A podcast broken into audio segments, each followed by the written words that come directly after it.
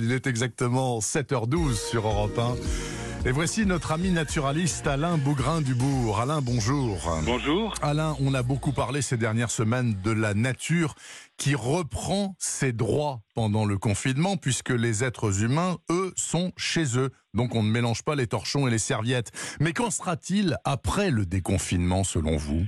Écoutez, Bernard, en fait, tout dépendra de la situation géographique, rouge, vert ou des réglementations locales du reste. Mais les zones les plus bénéficiaires seront sûrement les plages, en principe, réouvertes tardivement pour certaines d'entre elles. En l'absence des hommes, des espèces comme le gravelot à collier interrompu, c'est un petit pluvier d'une quarantaine de grammes, eh bien, il a pu pondre ses œufs couleur sable en toute tranquillité euh, sur les plages de la façade Manche Atlantique, alors que habituellement il y a vraiment de la casse en raison des promeneurs et des chiens. Concernant les falaises littorales, il semble que le confinement ait rendu les oiseaux plus craintif.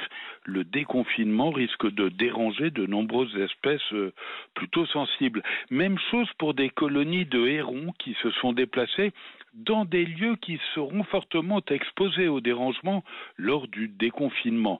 Et puis le long des fleuves, on constate aussi euh, les sternes qui risquent d'être affectés par le niveau très bas des eaux, il faut le rappeler, mais aussi le dérangement. Bon, et qu'en est-il des parcs urbains qui sont fermés depuis plusieurs semaines?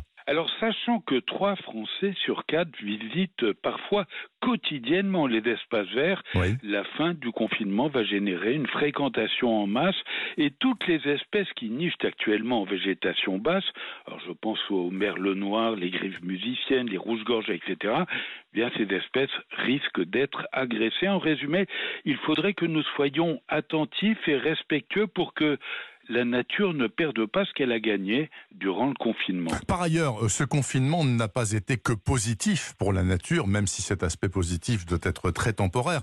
On a aussi constaté, Alain Beaugrain-Dubourg, et ça c'est les gendarmes hein, qui l'ont bien noté, une recrudescence du braconnage.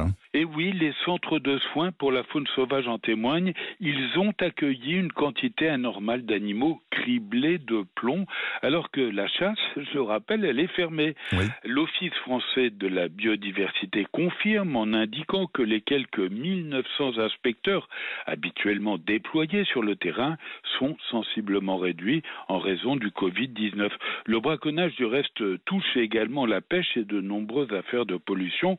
Par conséquent, le déconfinement devrait être profitable à la nature. Et pour conclure, Alain, on constate la publication d'une multitude de tribunes qui invitent à préparer le jour d'après, n'est-ce pas? Oui, que ce soit euh, des groupes parlementaires à l'Assemblée nationale, le Conseil économique, social et environnemental, la Fondation Nicolas Hulot cette semaine ou le Grande Signature, les appels à la raison se multiplient. Alors parmi tant d'autres, je retiens celui de la Fédération des parcs naturels régionaux. Il représente quand même 15% du territoire qui demande des investissements pour une offre de tourisme durable fondée sur la nature et la compréhension des territoires. Et puis également cette lettre ouverte au président de la République, signée par des philosophes, des alpinistes, des chercheurs, etc., qui demande d'assouplir le confinement afin d'autoriser les activités de montagne du style promenade, randonnée, yoga, etc., en soulignant l'effet bénéfique du contact avec la nature sur le stress, l'anxiété ou encore la dépression.